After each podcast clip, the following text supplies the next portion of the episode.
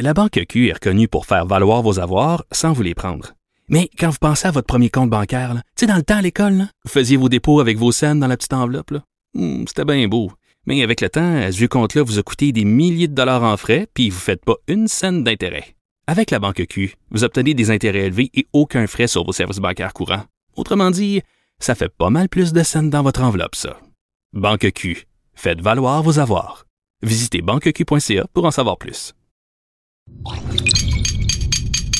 Cube Radio.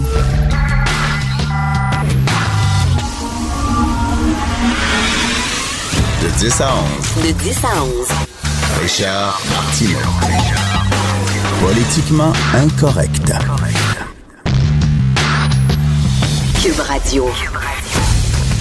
Bon jeudi, merci d'écouter Politiquement Correct et d'écouter Cube Radio. On a tous nos guilty pleasures. Vous en avez des guilty pleasures, on en a en musique. Moi, c'est la pop italienne. Capote là-dessus. J'adore ça.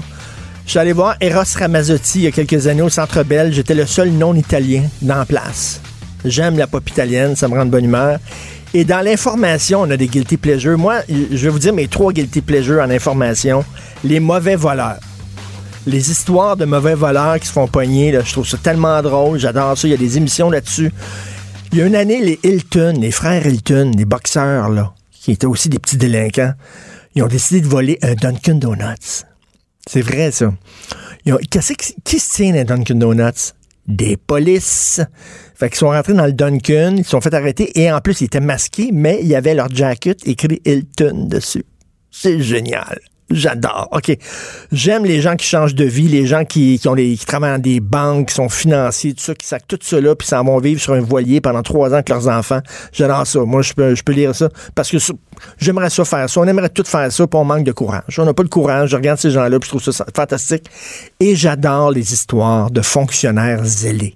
Ça me fait triper. J'aime ça. Et en voilà une histoire de fonctionnaires zélés. Vous avez vu l'état des trottoirs ces temps-ci? C'est glacé, c'est 6 pouces c'est hallucinant. On a peur vraiment de se péter à. Il y a un gars qui a marché dans la rue parce que oui, même moi j'ai fait ça cette semaine, je marchais dans la rue puis je faisais attention puis tout ça parce que tu te pètes la gueule ces trottoirs marcher, il y a eu une contravention. Il y a un policier qui est allé le voir puis il a donné une contravention de 48 dollars. J'adore ça. Des gens qui n'ont pas de jugement comme ça, tu sais des gens qui appliquent le règlement à la lettre. Tu manges dans la rue, c'est une contravention. Oui, mais c'est parce que il y a de la glace, il le, le- le règlement 22 6B 32 tu marches dans la rue, t'as pas le droit de marcher dans la rue. Ah, j'adore ça. Tu te fais construire une terrasse. Moi, j'avais fait rénover ma terrasse chez moi là, quand je demeurais à Outremont. Puis là, il y a des inspecteurs de la ville qui sont venus, puis ils ont tout, tout, ils ont tout mesuré. Puis je pense qu'on était comme un genre, le 1,5 pouce de trop haut. Un demi pouce de haut. J'adore.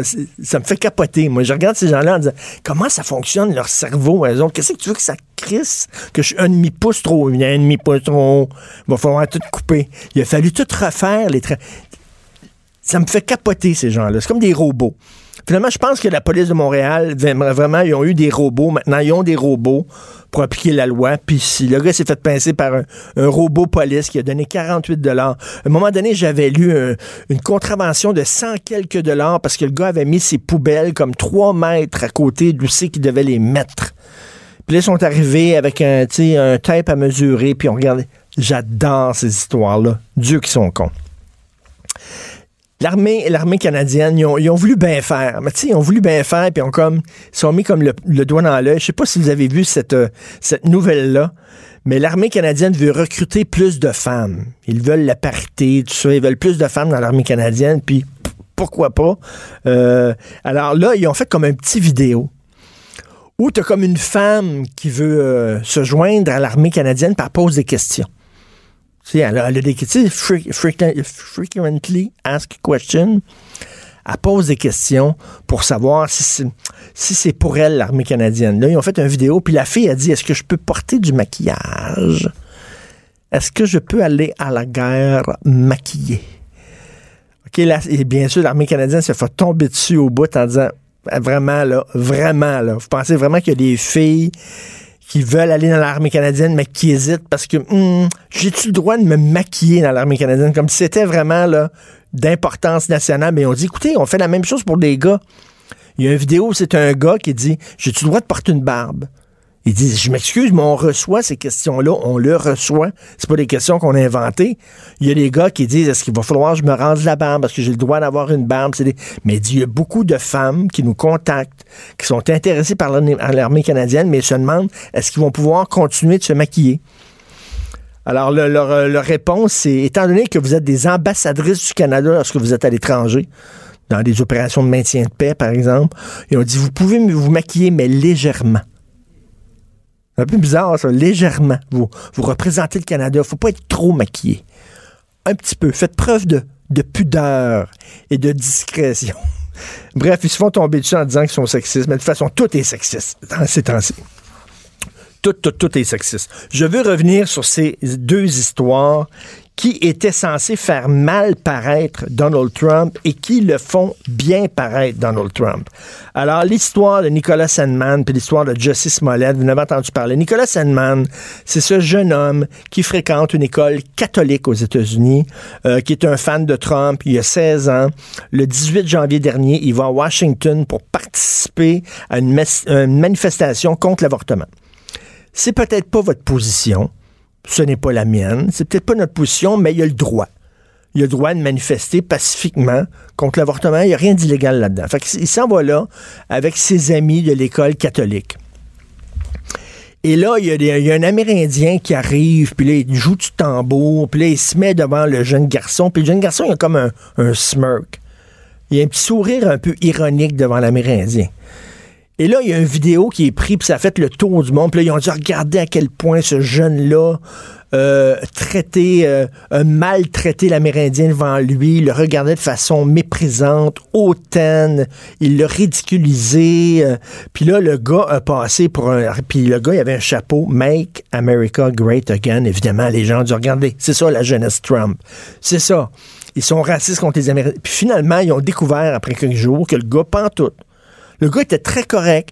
Si vous voyez la vidéo au complet, le gars de 16 ans, il ne fait rien, il ne bouge pas. Savez-vous quoi? Au contraire, c'est lui et ses amis qui se faisaient écœurer par un groupe d'Afro-Américains racistes, anti-blancs. Il y, avait des Noirs qui gueulaient après ces jeunes-là. Et ces jeunes-là, au lieu de pogner les, les ils ont resté très, très stoïques, très droits. Donc, au contraire, ce gars-là, il a passé pour un intimidateur pendant des jours et des jours sur les sites partout à travers le monde. Alors, il poursuit le Washington Post pour 250 millions. C'est un peu exagéré, là.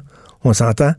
250 millions, comme un peu exagéré, mais bref aux États-Unis. Alors, il poursuit avec raison le Washington Post pour 250 millions. Il y a l'autre, Justice Smollett, on rentrera pas dans les détails, vous n'avez beaucoup entendu parler, ce comédien noir, gay, qui dit avoir été euh, victime d'une agression raciste homophobe à Chicago, puis il avait tout patenté l'affaire, c'est complètement fake, il avait payé deux gars pour le faire. Pourquoi? Pour faire parler de lui, parce que le gars, il est bright, le gars est intelligent, il connaît qu'aux États-Unis, pour faire parler de toi, il faut que tu sois une victime. Ces temps-ci, il y a une compétition entre les victimes. Si t'es pas une victime, t'es rien t'es nobody. Faut que tu sois une victime de quelque chose. Fait lui, il a dit, regarde, je vais monter de toute pièce une agression. Je sais pas si euh, vous vous souvenez, les plus vieux qui m'écoutaient, Martin Downey Jr. Martin Downey Jr., c'était un, animateur de talk show. Tu sais, les talk shows freak shows aux États-Unis où les gens s'engueulent pis tout ça, là. Genre, là, mon mari m'a trompé. Fait que là, ils font venir la bonne femme avec son mari, puis la maîtresse de son mari, puis finissent tout par se crêper le chignon, puis s'engueuler, puis se cracher dessus. Lui, c'était ça. Tu regardais Martin Downey Jr., c'était un show incroyable, hallucinant. Il a déjà reçu une, fois une fille qui, était, qui avait peur des cornichons.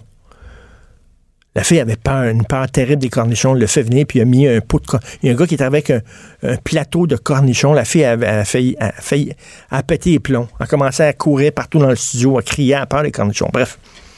Martin Downey Jr., très hot dans les années 80. Après ça, ses codes d'écoute descendaient, descendaient. En 89, il a faké une fausse agression. Il dit qu'il a a été agressé par des néo-nazis. Alors là, il était, il était tout croche, il y avait des bleus, il y avait la chemise toute déchirée, ensanglantée, puis il y avait comme une croix gammée euh, peinturée d'en face.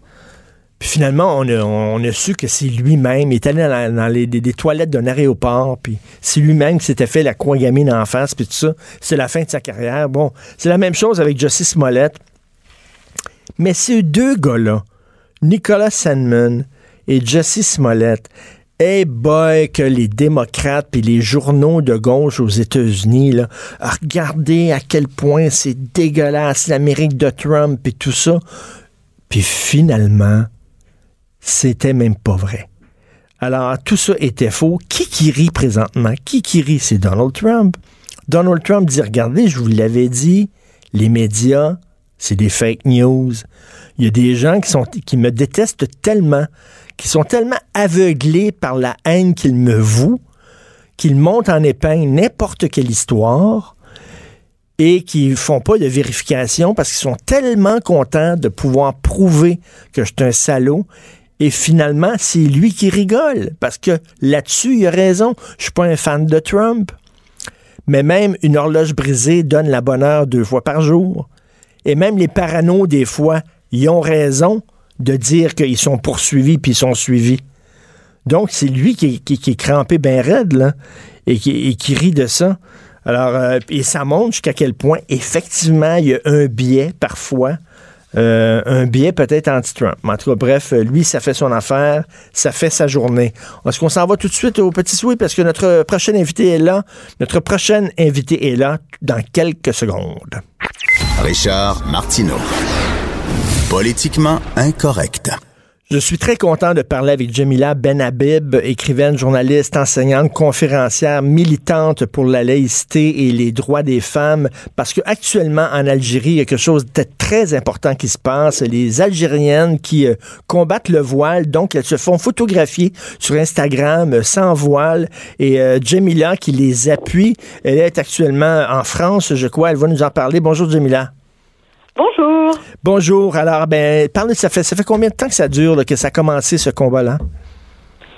Écoute, euh, ça fait euh, peut-être euh, une dizaine de jours que la campagne donc a pris son élan et moi je dirais que elle va elle va bien puisqu'on est relayé un petit peu partout dans le monde et notamment dans plusieurs langues. Euh, donc euh, c'est aussi intéressant de voir qu'il y a différents pays qui s'intéressent véritablement à cette question-là du dévoilement des femmes. Euh, il y a eu une campagne comme ça en Iran il y a quelque temps, non? Oui, tout à fait. En fait, pas seulement en Iran. Dans, on, on, note que dans l'ensemble des pays musulmans, il y a depuis quelques années déjà euh, une forte mobilisation en réaction euh, au voile, euh, qu'il soit d'ailleurs obligatoire d'après les lois ou pas. Et donc, oui, la campagne, c'est vrai, elle a pris véritablement un tournant particulier en Iran, avec une mobilisation absolument incroyable et d'un grand courage, parce que celle qui se photographie sans voile, elle risque la prison, elle risque des amendes, elle risque euh, très lourd. Euh, et, donc, en réalité, oui, le fer de lance de cette mobilisation, c'est l'Iran. Mais on peut aussi voir que dans plusieurs pays musulmans, il y a euh, des femmes qui osent braver l'interdit, comme en Arabie saoudite, euh, d'une façon un peu plus timide, certes, mais euh, euh, elles sont là. Elles, il faut savoir lire entre les lignes en réalité pour comprendre de quelle façon elles travaillent.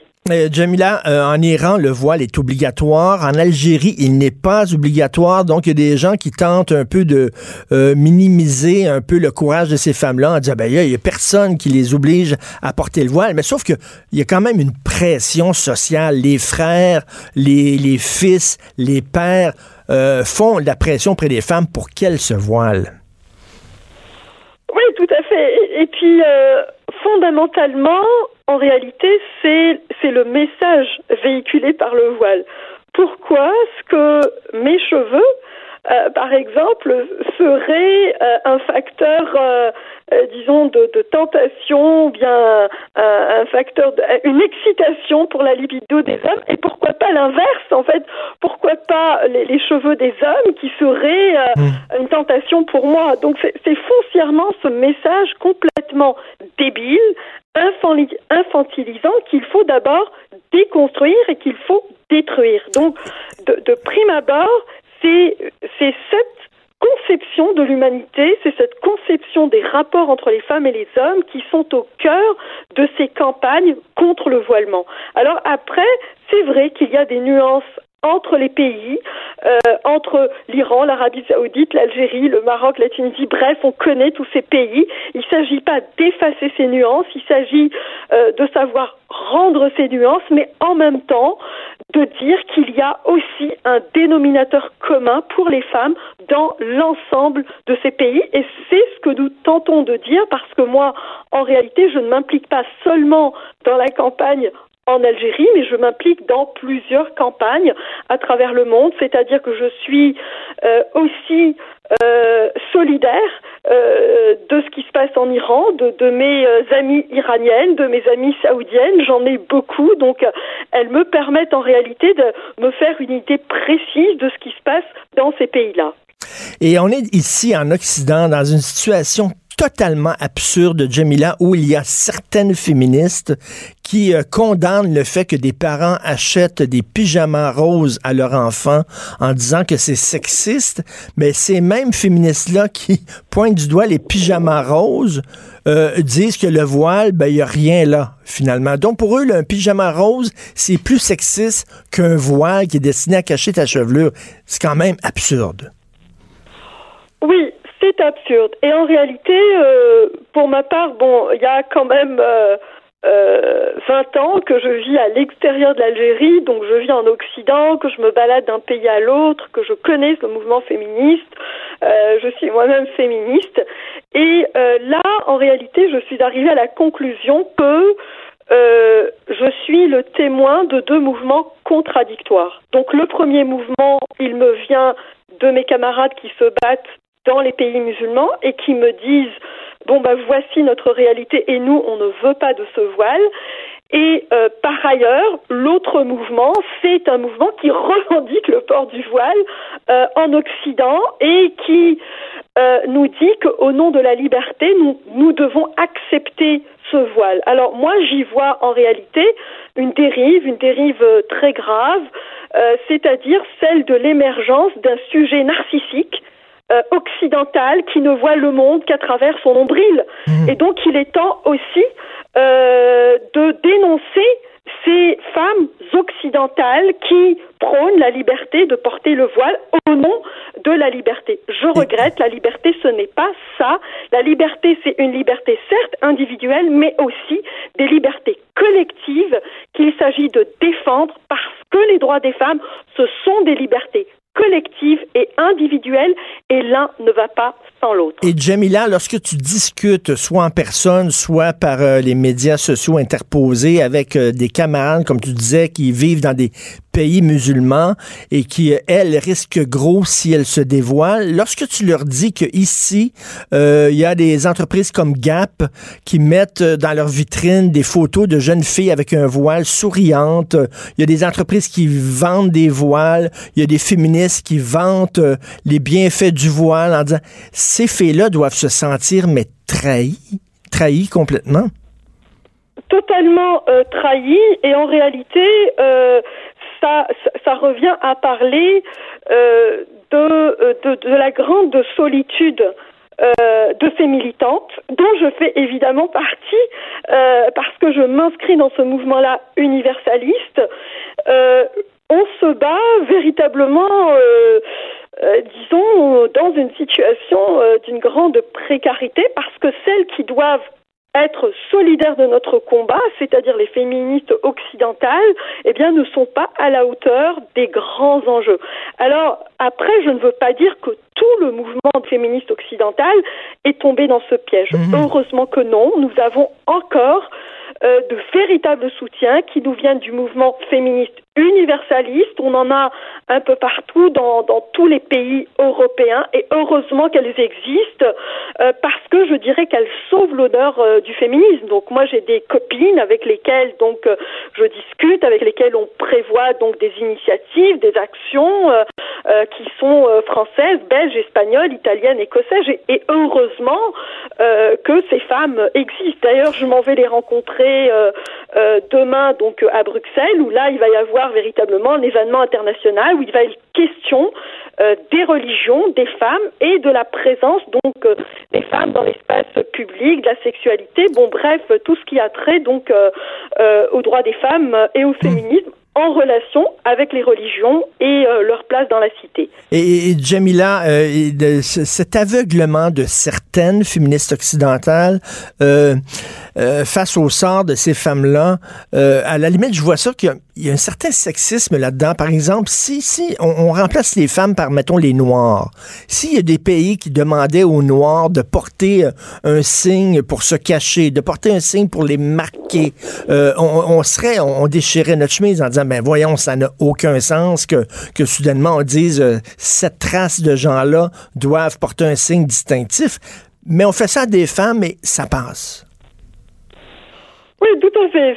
Euh, c'est une remarque tout à fait pertinente et euh, moi je dirais encore euh, plus parce que euh, je réfléchis tout le temps sur, euh, disons par exemple, sur les alliances et aussi sur ce qu'on nous demande à nous, féministes, qui appartenons donc à ces pays musulmans, d'accepter en termes d'alliance. Donc nous, nous sommes, en fait, on nous pousse à accepter des alliances avec les plus fachos des musulmans, ben oui. c'est-à-dire avec les islamistes. Or, ces, euh, ces gens qui ont des postures donc ancrées à gauche, euh, vous avez vu à quel point, par exemple, ils ne peuvent pas mais sentir un Stephen Harper. Pourtant, Stephen Harper, c'est pas, euh, je veux dire, euh, c'est pas l'équivalent donc d'un facho euh, islamiste euh, qui prône, par exemple, l'extermination des juifs euh, ou oui. l'extermination des apostats. Et on a bien vu aussi à quel point, par exemple, Françoise David, qui elle donc est, est, perçue comme étant vraiment une femme d'une grande ouverture, prête à faire des compromis absolument incroyables, on l'a bien vu quand il s'est agi de rencontrer Pierre-Carl Pelado qui était à la tête du PQ, ben elle a fermé tout simplement la porte au nez. Donc, voyez-vous, c'est véritablement du deux poids deux mesures. On serait obligé de composer avec des fachos parce qu'ils sont musulmans, mais, mais, oui. mais le, le, le, contraire, en tout cas, euh, s'agissant des alliances euh, de la gauche avec différents courants politiques en Occident, eh bien, euh, c'est impossible. Je veux dire, ils ne pourraient jamais s'allier, non pas, pas même s'asseoir ou pas même Mais discuter. Oui.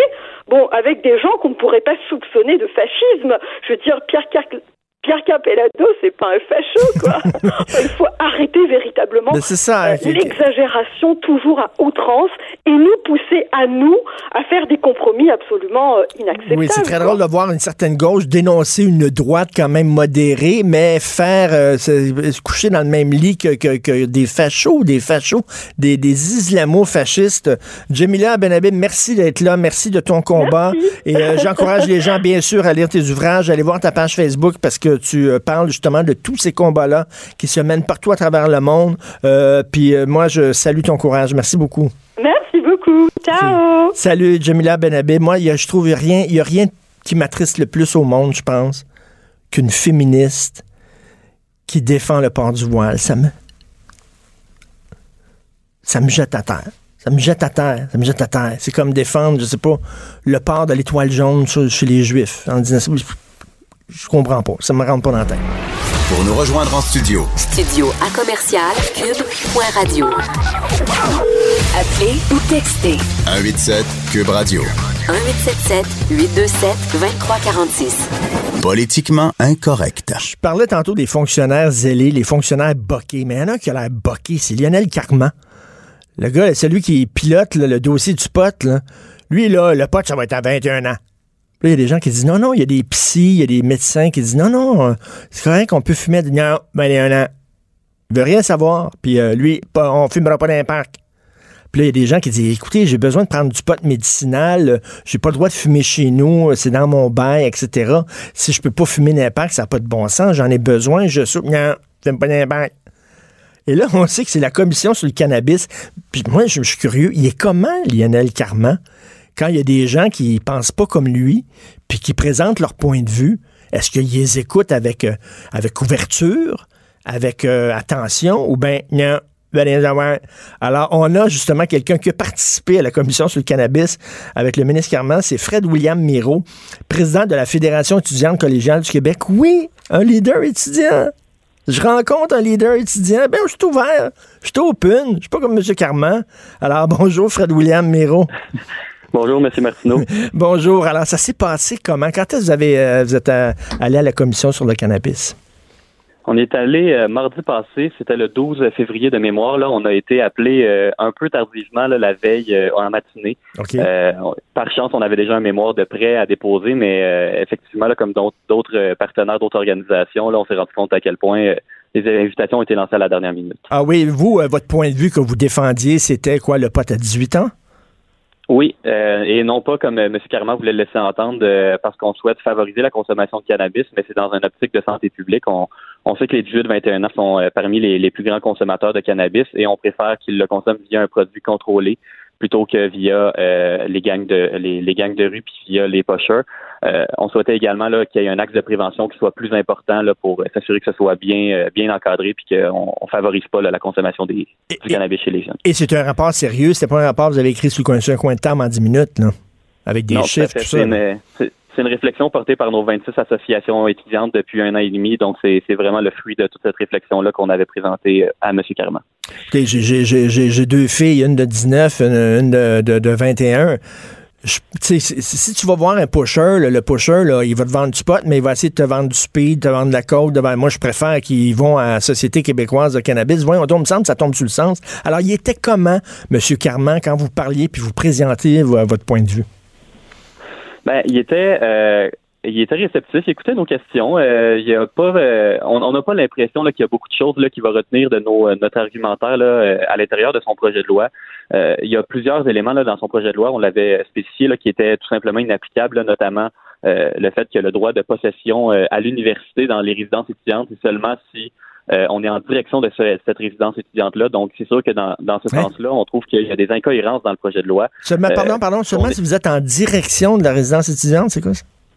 Oui, la possession est interdite sur les campus universitaires.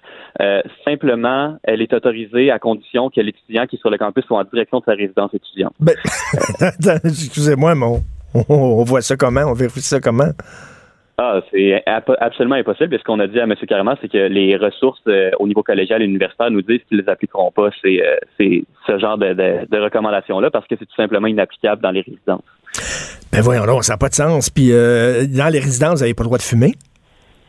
Non, non plus. Alors que euh, même et même la possession est interdite là, au niveau collégial, euh, ce qui fait un non-sens pour nous. Là, nous on dit ben si on a le droit de posséder du tabac sur les campus, on n'a pas le droit d'en consommer sur les campus, mais pourquoi le cannabis c'est différent? C'est un peu le, le sens euh, derrière notre argumentation. Est-ce que vous pouvez est-ce que vous pouvez consommer légalement de l'alcool sur le campus? On peut pas en consommer légalement.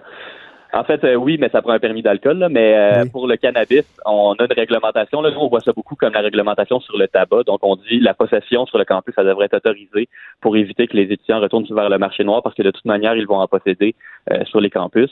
Ben Et la consommation, ben, il devrait avoir des points définis là, pour pouvoir mais, mais, mais M. Carman, lui, il pense que s'il met ça à 21 ans, les jeunes vont attendre d'avoir 21 ans pour fumer. C'est ça, ça qu'il pense dans sa tête. Vous autres, vous, les, les, les, jeunes euh, qui allez dans, les universités dans les vous avez dit Ah, mais M. Carman, il met ça à 21 ans. on va attendre 21 ans pour fumer.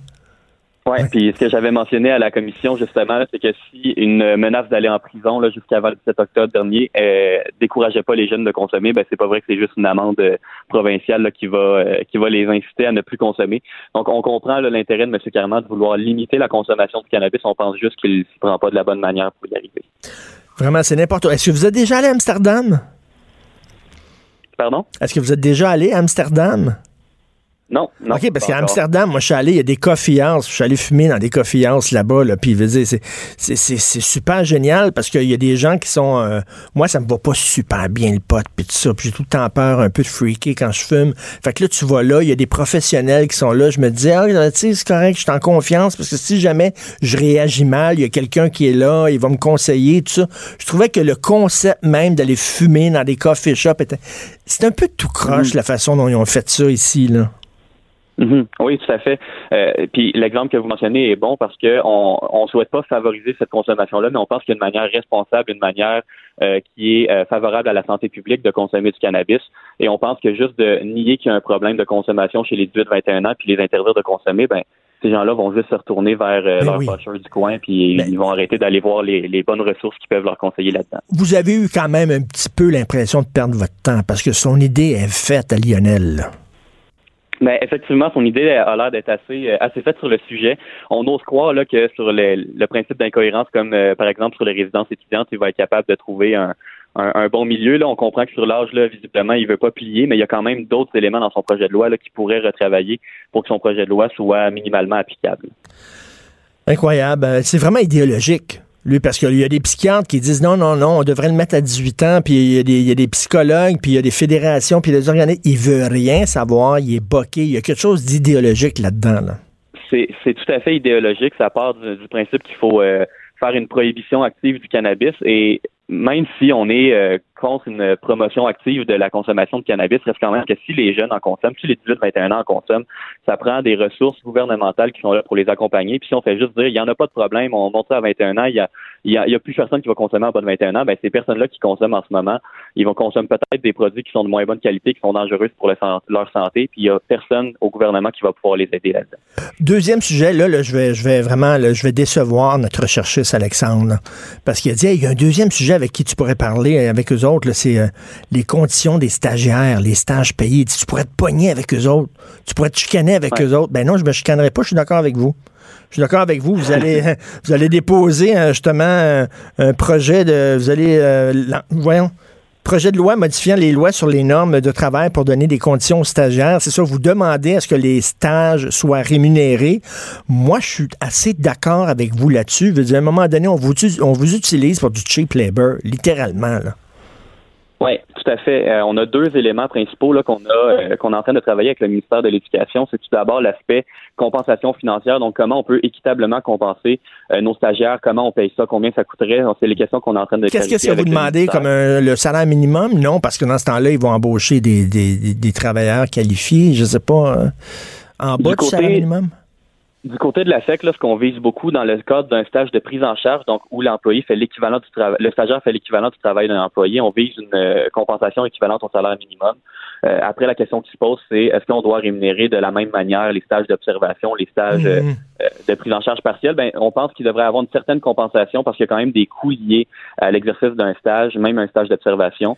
Euh, dans le détail, là, on va attendre de voir les travaux que le ministère de l'Éducation mène à ce sujet pour avoir une, une idée plus précise. Parce que parce qu'un stage c'est très très exigeant puis euh, il y a des stages où ça prend énormément de votre temps et pendant ce temps-là vous ne pouvez pas travailler, euh, avoir une job donc c'est très difficile de payer votre loyer, de subvenir à vos besoins. C'est ça que vous dites, on a besoin quand même d'être payé pendant notre stage.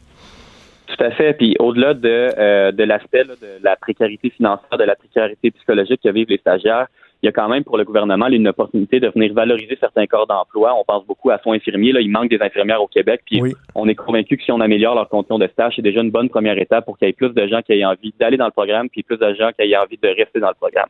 Parce que euh, vous dites aussi, il y a deux formes de stages. Il y a des stages d'observation où tu es là, puis tu regardes, puis il y a des stages où vraiment tu participes, tu fais de la job, tu travailles. Donc, c'est certain que c'est c'est deux implications différentes, mais qui doivent être payées de façon... Mais là, mais là contrairement à M. Carman, là, vous êtes face à un ministre qui est ouvert. Parce que Jean-François Roberge, il semble être assez d'accord avec vous, non? Oui, il a, donné suite à une revendication de la FEC qui était de mettre en place un chantier euh, pour étudier la question. On est euh, assez ouvert euh, qu'ils puissent euh, le faire là où on a vraiment une préoccupation. C'est qu'on s'attend à ce qu'il y ait de l'argent au prochain budget pour pouvoir déjà commencer à compenser les stagiaires à l'automne prochain. Le chantier doit finir ses travaux en avril prochain. Donc euh, là-dessus, on a l'impression là, que le, le, le ministère des Finances et le ministère du Travail ne saisissent pas encore nécessairement le, le ras-le-bol qu'il y a sur les campus, la volonté de vraiment avoir du concret euh, dès cet hiver là, en termes d'amélioration des conditions de stage. Les étudiants vont juger M. Roberge en fonction de l'avancement de son chantier. Ben, en tout cas, je, je souhaite vraiment que ça, ça avance parce que moi, je suis tout à fait d'accord là-dessus avec les étudiants. Euh, merci, Fred William Miro. Puis si jamais vous fumez un joint dehors là, en direction, si vous avez, si, vous avez du pot sur vous, là, en- il faut prenez votre boussole là, en direction là, du, du campus. Là, tu sais. OK? oui, j'y veillerai. Merci beaucoup, M. Martineau. Merci, Fred William Miro. Bonne journée. Tu- Non, il- attends une minute. Ils vont, ils vont t'arrêter. As-tu du pot dans tes poches? Ils vont regarder tes poches. Oui, tu marchais en direction comment? Là? Où c'est que tu marchais. Tu marchais en direction. Oui, non, non, non, je m'excuse. La résidence est là. Puis tu marchais en direction. Là. Non, non, non, non. Là, là, tu vas avoir une amende. Enculage de mouche. c'est de l'enculage de mouche. Tu sais, il y a tellement de choses, là, on déborde. là. Hein, on, on déborde, on a la langue à terre. là, on sait plus. là, il va falloir quoi qu'il y ait des, des gens, des inspecteurs, ces campus, qui commencent à regarder lui là dans quelle direction il marche pour savoir. C'est un peu, c'est vraiment un peu n'importe quoi. Richard Martineau. Politiquement incorrect. Cube Radio. Et je suis très content de parler à mon chum Jonathan Trudeau. Salut Jonathan. Salut, comment ça va? Ça va super bien. Écoute, à midi, à ton émission, tu reçois Andrew Shear. Oui, oui, oui. Écoutez ça, c'est super intéressant parce que depuis le- le- le- l'éclatement du scandale SNC-Lavalin euh, qui plombe le gouvernement Trudeau, écoute, ça fait deux semaines, euh, Andrew Scheer, bon, il s'est exprimé beaucoup, il a donné, euh, il a fait des points de presse, il a posé des questions, mais des entrevues en français, ça va être la première fois qu'on va l'entendre Wow. s'exprimer sur ça. Ça va être dans Trudeau le midi, dès midi, en ouverture de show. Bravo, c'est un, bon coup, mais écoute, j'ai vu les sondages, puis tu as vu toi aussi, les- il y a un sondage euh, Cogeco, puis un sondage euh, léger euh, qui, qui sont sortis. Et euh, écoute, au Québec, malgré tout le scandale, là, ça, a- Ouais. ça a baissé pour Trudeau, mais il est quand même, il rentre quand même là, avec euh, les doigts dans le nez quand même au Québec. là. Malgré ce scandale-là, ça va pas si bien que ça pour Scheer. La lune de miel, Richard. Mais oui, Christy, la serait-elle- Serait-elle toujours présente? Ça, ça va te faire des... euh, C'est quoi? Je pense hein? que c'est quand même assez. tu sais, L'histoire, expliquer l'histoire de SNC Lavalin, c'est complexe. Je pense pas que ça va coller tant que ça, finalement. Ben, que euh, pa- OK, reprenons ton dernier terme, coller. Quand on parle euh, de la... tu vois, je m'en vais, je m'en vais loin.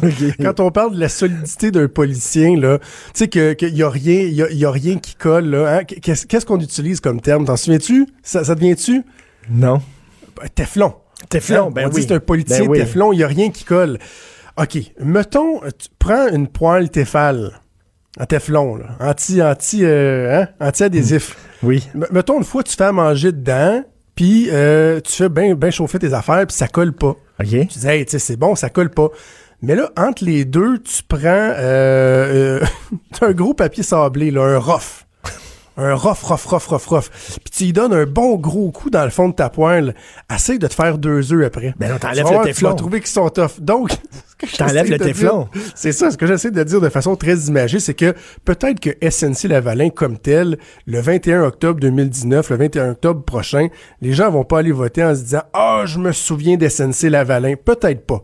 Par contre, SNC Lavalin aura peut-être été le papier sablé qui va avoir enlevé, la couche Teflon de Oh. Justin Trudeau et faire en sorte qu'au cours des prochains mois, tiens, je te donne un exemple. On a appris hier que le 19 mars, Bill Morneau va déposer son dernier budget euh, avant l'élection. Ben peut-être qu'avant euh, le, le, le, le, le, le, le- le- le- avant l'incident SNC Lavalin, ben quand on présentait des déficits de comme tu dirais gonzillards de milliards de dollars, ça collait pas. Mais là, on va avoir enlevé la couche de Teflon. Peut-être que quand on va encore nous dire que, ouais, finalement, on n'a aucune Christie idée quand est-ce qu'on va revenir à l'équilibre budgétaire. C'est très alors bon. que avait promis qu'on le ferait. Peut-être que là, ça va finir par coller dans le fond de la pointe. Donc, le problème, c'est le prochain scandale. C'est ça. Ben, c'est pas, c'est pas non, le scandale de SNC Lavalin. Ah non, mais non, non, mais même pas. Attends, je, je reprends ma poêle. Reprends ta poêle Teflon, là. Fais quelque chose, là, de, de, de bien... Écoute, t'as-tu quelque chose en tête? Je sais que tu fais pas beaucoup à manger, là, mais mettons, tu, tu fais, là, euh, euh, des grilled cheese, là, avec du fromage Oui. qui dégouline tes oublis, là. Tu sais, quelque chose de bien collant, là. Un gros scandale. Mais t'as ta couche de Teflon, fait que ça colle pas. Mais là, après ça, tu passes ton papier sablé, puis ça se peut que tu vas faire quelque chose d'insignifiant, là, comme des œufs brouillés, là, puis ils vont coller dans le fond de ta Christie de poêle. Fait que, pas besoin, pas besoin d'un scan- d'autres scandales, là. Tu sais, tu dis, on va attendre les prochains scandales. Non, non, non. Peut-être juste les mini-controverses ou euh, des choses que les gens vont dire, ah, ça, on est tanné de lui. Donc, ça peut euh, éventuellement lui nuire. Par Très contre, par oui. contre, euh, Andrew Scheer, il va falloir qu'il pogne un petit peu plus que ça. Là. Il va falloir qu'il pogne un petit peu plus que ça parce que même si la popularité de Justin Trudeau quand même baisse euh, au Québec, parce que les gens vont voter pour lui encore, mais ils sont pas tant satisfaits, en tout cas moins qu'ils l'étaient. Là. Je pense que c'est à 30 quelques pourcents. Maman, maman elle dirait c'est tout petit puis ça veut vivre. Euh, ouais, ouais, c'est ça. tu sais, moi, Andrew Scheer, j'ai toujours dit que c'est un rebound. Hein, T'en? Oui, oui, c'est un rebound. C'est la fille avec qui tu sors après une, une peine d'amour, mettons, t'es es là, mais tu sais qu'elle est là en attendant que l'autre se présente la vraie. C'est le rebound. C'est ça. Là, je me demande si je vais poser la question tantôt. Là. C'est vrai, c'est très... Non, tu vas pas dire êtes-vous le rebound? mais non, je suis plus poli que ça, mais en ce sens que souvent, on va voir des chefs de transition. Il y a bien des gens qui le voient comme étant euh, le chef de transition, puis Tabarouette, il, il essaye fort, puis tu sais, je, je le- je le trouve quand même bon. Je le, je le regarde aller en chambre, il questionne Trudeau sur SNC-Lavalin, euh, il fait bien ça, mais ça, ça, percole pas. Par contre, et, et là, tu sais, on, on- on- vraiment, on, on souffle le chaud et le froid. Euh, dans le sondage, très intéressant de voir qu'ils ont questionné les gens, savoir à travers le Canada, puis après ça, tu peux le diviser par province, euh, qui fut le meilleur premier ministre canadien des 50 dernières années? Au Québec, c'est Brian Mulroney qui arrive Ben oui. premier. Ben oui. Et celui qui arrive deuxième, c'est Stephen Harper. Hein? Devant Justin Trudeau, Hein? à égalité avec Jean attends j'ai mal compris. Au Québec? Ouais, ouais, ouais. Tu sais, au Québec, où on s'est tellement plu à dire que Harper était tellement détesté, c'était donc bien épouvantable. là. Attends, j'ai ça ici. Au Québec, euh, meilleur premier ministre des 50 dernières années, Brian Mulroney, 26% Jean Chrétien et Stephen Harper, 20% Pierre Elliott Trudeau, 17% Justin Trudeau, 12 Hi. alors, quand, souviens-toi comment les libéraux veulent définir Justin Trudeau, hein, euh, euh, Andrew Scheer, il disait « It's Stephen Harper with a smile ». Oui, oui, disait, oui. pour essayer de dire c'est du pareil Oui, au même. oui, oui. Ben, pas sûr que finalement la ligne est bonne au Québec, là, parce que les gens, Stephen Harper, ils se rendent compte que Tabarouette, euh, c'est peut-être pas le gars avec qui tu voulais aller prendre une bière, mais est-ce qu'on veut vraiment aller prendre une bière avec notre premier ministre, avec celui qui gère l'argent? Au Québec, on a tendance à penser que oui, bon. on est très émotif, on veut tomber en amour avec nos politiciens. Ben, finalement, Harper n'a pas laissé une mauvaise impression. là. Très bon, très bon. Écoute, as-tu as vu la, la, la, la, la- le titre de Maitland sur Gérald Butts? Ah oui! C'est pas drôle. OK, Gérald Butts, le grand chum de Justin Trudeau. Butt, vous le savez, en français, ça veut dire cul, derrière, popotin, Fesse. fesse. Ouais, ouais, ouais. Et le titre du Maitland, c'était Gérard, Gérald Butts laisse un gros trou derrière lui. C'est. Sérieux, Non, ça ben- prend du là. Ça prend du guts. Penses-tu que c'était voulu? Ça doit. Ben c'est pas oui. une coïncidence. Ben oui, non, non, ils sont brillants. Ils sont brillants. C'est drôle, hein, crime, Effectivement ça. que Gerald Butts aura laissé euh, tout un tour. Mais c'est, c'est tellement pas fini, euh, cette histoire-là. Et, euh, hey, je peux-tu me faire plaisir? Ah oui, donc. Tu sais, je pense que je t'en ai parlé la semaine dernière. Je, je, je disais, tu sais, à la joute, puis c'était lundi ou mardi passé, puis le lendemain avec Mario Dumont, j'avais sorti une information très pertinente. Je te l'ai partagée, il me semble, sur le fait que dans les dispositions de la loi sur les accords de réparation, euh, SNC-Lavalin était même pas éligible à avoir un accord de Ben oui. réparation. Oui, oui, oui. Tu sais, à cause qu'on disait qu'on pouvait oui. pas invoquer l'économie nationale, nanana, à cause qu'il y avait eu une corruption avec des agents étrangers. Puis, je te dis, je trouvais ça plate parce que ce que j'amenais là, ça fitait pas dans le narratif québécois de il faut donc bien sauver SNC-Lavalin et euh, c'est donc bien épouvantable que la ministre, elle voulait pas, tu sais. Et Ben, là, on a su que le DPCP, finalement, ne voulait même pas utiliser ça. Là, La- Ben, on là, on a su dans les derniers jours que le DPCP euh, euh, avait, avait, dit- avait déjà dit non à SNC-Lavalin, sauf que le Globe and Mail, ce matin, a réussi à obtenir des sources qui étaient à l'intérieur du Conseil des ministres avant hier, quand Jody Wilson-Raybould, de façon très, très bizarre, là, est retourné euh, parler avec ses collègues Ah ouais. du Conseil des ministres. Weird, ça. Et là, ce que ces sources-là ont rapporté, c'est que Mme Wilson-Raybould aurait raconté qu'elle avait eu des pressions indues et qu'elle jugeait que c'était inacceptable et que de toute façon, elle considérait que SNC-Lavalin ne pouvait pas obtenir un accord de réparation en vertu des dispositions de la loi qui Oh! disaient qu'on ne pouvait pas invoquer l'économie, la sécurité de l'économie. Ce que tu avais sorti. Et ah, écoute, alors message à mon ami Tom Mulcair avec qui je me suis pogné hier à la joute qui disait que c'était totalement, totalement faux et farfelu ce que je disais. Ben dans le Globe and Mail, on dit que c'est exactement ce que la ministre a utilisé comme argument devant ses collègues. Alors à ça, je répondrai bouillard. Hey, c'est- ça faisait-tu un, c'est-tu un deal, ça? C'est-à-dire, tu, tu sens que de dehors, Gérald Butts, puis je vais revenir? C'est ça Ben, Ça l'idée qu'il y a eu, ressemble un hein? peu à ça. Ça ressemble un peu à ça. Mais le problème, c'est que là, la ministre, elle continue à dire, il y a comme une pseudo-réconciliation avec ses collègues du Conseil des ministres hier, euh, et du caucus des députés. Et, et- et en même temps, lorsqu'il vient le temps de voter pour la motion du NPD pour la tenue d'une enquête publique, elle s'abstient de voter.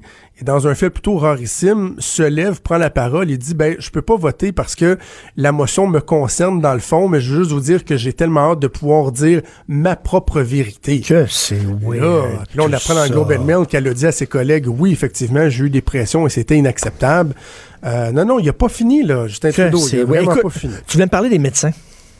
Je veux, écoute, j'ai pas eu le temps de parler de ça, puis je te le dis, là, tu j'écrirai pas un texte dans le journal avec ça, je ferai pas un éditorial de 15 minutes, mais je veux, je veux euh, bouncer une idée avec toi, euh, dire ce que t'en penses. Parce que, tu sais, toi, tu parles souvent des doubles standards, euh, à- avec raison, souvent. Il y a des fois, je trouve que tu tires un petit peu, mais on a le droit de pas être d'accord, mais, tu sais, les doubles standards, comment on va traiter une nouvelle selon, je sais pas, moi, si c'est un homme versus une Oui, femme, oui.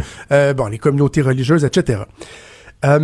Cette semaine, une nouvelle qui a retenu beaucoup l'attention, c'est euh, l'intention du gouvernement de donner plus de pouvoir aux IPS, Oui. aux infirmières euh, praticiennes spécialisées, euh, leur permettre de donner di- des diagnostics. J'ai vraiment l'impression que tout le monde est d'accord avec ça. Hier, je me suis entretenu avec le, le docteur Simon-Pierre Landry qui disait oui, mais il faut bien l'encadrer, c'est normal, il faut bien l'encadrer et tout. Bon. Et là, on a vu qu'il y a certaines corporations, entre autres le Collège des médecins, qui eux autres, là, eh, si bol, hein, on sent qu'il va falloir, là, va falloir les prailler un petit peu. Là. Ils, ils veulent pas, ils, ils, résistent. Ils veulent mais- pas déléguer. Ils veulent pas déléguer. c'est ça. Mais vraiment, j'ai l'impression, Richard, que ultimement, ils n'auront pas le choix. C'est dans l'air du temps. Les autres provinces le, le font. faut juste que ce soit bien fait, euh, mais que ça se fasse. OK? OK. Une fois que je t'ai dit ça, le traitement qu'on réserve aux médecins au Québec, tu le sais, puis je le répète tout le temps, ma blonde est médecin, donc oui, j'ai un billet, mais oui, ça me permet Mais de tu as une voir- connaissance, une connaissance interne aussi du sujet. là. oui, et, et ça me permet de voir la détérioration qu'il y a eu dans le lien entre la population et les médecins. Que ma blonde, comme tant d'autres médecins, le vit depuis plusieurs mois, maintenant presque quelques années, le fait que les politiciens ont cassé tellement de sucre sur le dos des médecins, alléguant que les seuls problèmes du système de santé, dans le fond, c'était le salaire des médecins, euh, et, les dépeignant comme des trous de cul corporatistes qui veulent juste, juste, toute la gang euh, vouloir de l'argent et qu'il n'y a, rien d'autre. Bon, ça, c'est un fait. Et là, on apprend en fin de semaine qu'il y a une détresse réelle chez les médecins. Très bon papier du journal où on apprend que le taux de suicide chez les médecins est très important, c'est tabou, il est beaucoup plus important que dans le reste de la population. Il y a une certaine détresse et quand on questionne des gens, ben il y a un des aspects qui revient, c'est pas unique, mais il y a cette détérioration là du lien qu'il y a eu avec les médecins. Or, j'arrive à mon double standard. Si j'écris une chronique dans le journal, Richard, ou que tu écris une chronique, toi, parlant, euh, tiens, tiens, tiens, parlant, mettons, mettons des infirmières, et que tu dis, hey, les infirmières, va-tu falloir vous passer sur le corps? Si tu publies euh, une chronique sur euh, les Autochtones, tu dis, hey, les Autochtones, va-tu falloir vous passer sur le corps? Ou que tu en publies une sur les syndicats? Tu dis, hey, les syndicats, va-tu falloir vous passer sur le corps? Tu ferais jamais ça parce que le monde dirait tabarouette, Ben oui. c'est quasiment, une- c'est quasiment une menace. C'est quasiment, on parle quasiment de violence verbale. mais, là. mais, mais tu dis qu'avec les médecins, avec les médecins, c'est possible. ben, Ariane Kroll, hier, dans la presse, le titre de sa chronique qui a été là, très populaire, très partagé, s'appelait Va-tu falloir vous passer sur le corps, docteur? Mais, mais écoute, tu as raison, mais c'est-tu quoi? Un des plus grands responsables, justement, de, du bris de confiance entre la population puis les médecins? Euh, Sais-tu c'est qui? C'est Gaétan Barrette qui arrêtait pas de, il arrêtait pas de dire qu'il était paresseux. Il arrêtait pas de dire, Ben, c'était ouais. bizarre, c'est le ministre de la Santé qui arrêtait pas de dire que les médecins sont paresseux. Puis là, ce qu'on voit, c'est que les médecins sont en burn-out, ils sont en train, ils ont la langue à terre, ils sont en train de fendre en deux comme un arbre, il y a des cas de suicide. C'est lui qui arrêtait pas de dire, vous travaillez pas, vous passé votre temps sur les terrains de golf. Oui, oui, ben, co- comme, ministre de la Santé, puis même comme président de la Fédération des médecins spécialistes du Québec, là, parce que, premièrement, euh, si on peut reconnaître que les médecins sont rendus avec des vraiment très, très, très, très bons salaires, c'est entre autres parce qu'il y a un président d'une fédération qui, à une certaine époque, euh, a tenu le gouvernement par les couilles euh, et, et était très pesant dans, dans, dans, dans- dans l'espace euh, public et a réussi à, aller- à aller chercher des, des, des gains fort importants. Et ça, c'était Gaétan Barrette. Donc, tu sais, y a même des médecins qui disent, ouais, finalement, on nous en a donné à Christie de l'argent. Savez-vous quoi? On aurait peut-être aimé mieux qu'on réorganise plus euh, le, le réseau Hmm. et qu'on parle plus de la qualité des soins? Parce que dans notre quotidien, notre priorité, c'est ça, c'est de servir euh, nos patients. Ben, Gaétan Barrette, à ce niveau-là non plus, là, il avait pas, il avait pas aidé. Fait que bref, je voulais te dire, tu sais, c'est quand même particulier, puis moi, je dénonce le fait que le, le docteur bashing, euh, je trouve qu'il y a des limites, et de voir qu'une une éditorialiste de la presse, euh, dans un titre de chronique, dit, est-ce qu'il va falloir vous passer sur le corps, les docteurs, et qu'on prend ça comme si de rien n'était, comme un titre comme un autre, alors que si ça visait d'autres personnes, d'autres corps de Mais- métier, mon Dieu qu'on n'aurait pas accepté. Mais, mais tu le dis, on espère que les médecins, quand même, là, vont pouvoir déléguer certains pouvoirs. Ça va arriver. puis vont, vont, vont va l'accepter, vont l'accepter. Il faut que ça soit inévitable. encadré parce qu'une infirmière, c'est pas un médecin. Cube Radio.